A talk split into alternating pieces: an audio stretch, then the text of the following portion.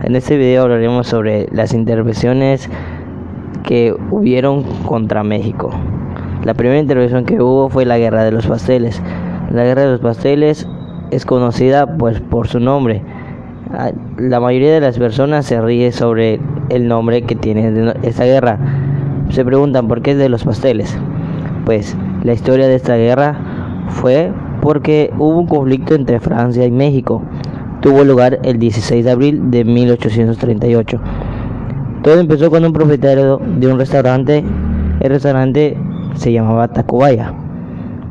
Bueno, pues seguimos. El, el dueño de este restaurante afirmaba que los soldados que en ese tiempo tenía Santa Ana, él era el presidente de México, habían comido pasteles en su restaurante sin pagarlos. En cambio de eso, el jefe de ese restaurante o el propietario exigía una indemnización a México. De ahí el nombre de la guerra de los pasteles. Por el pastelero que quería una indemnización para cubrir los gastos de los pasteles que comieron los soldados mexicanos. En el año 1836, el barón de Faudis quiso tratar de llegar en un acuerdo con México, donde no pudo quedar en ningún acuerdo.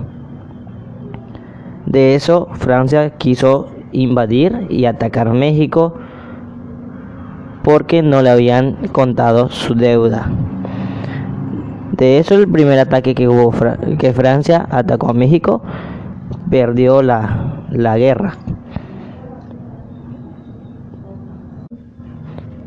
A los pocos meses los franceses regresaron con unos barcos de guerra a la costa de Veracruz y amenazaban con atacar al país si no se cumplían las demandas anteriores que le habían hecho a México. Antes del 15 de abril de 1838, el gobierno mexicano estaba comandado por Anastasio Bustamante.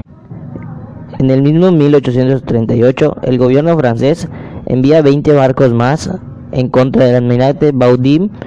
Luego, para que México no estuviera en guerra, Luis Galvez intentó llegar a un acuerdo con Francia, un tratado de amistad.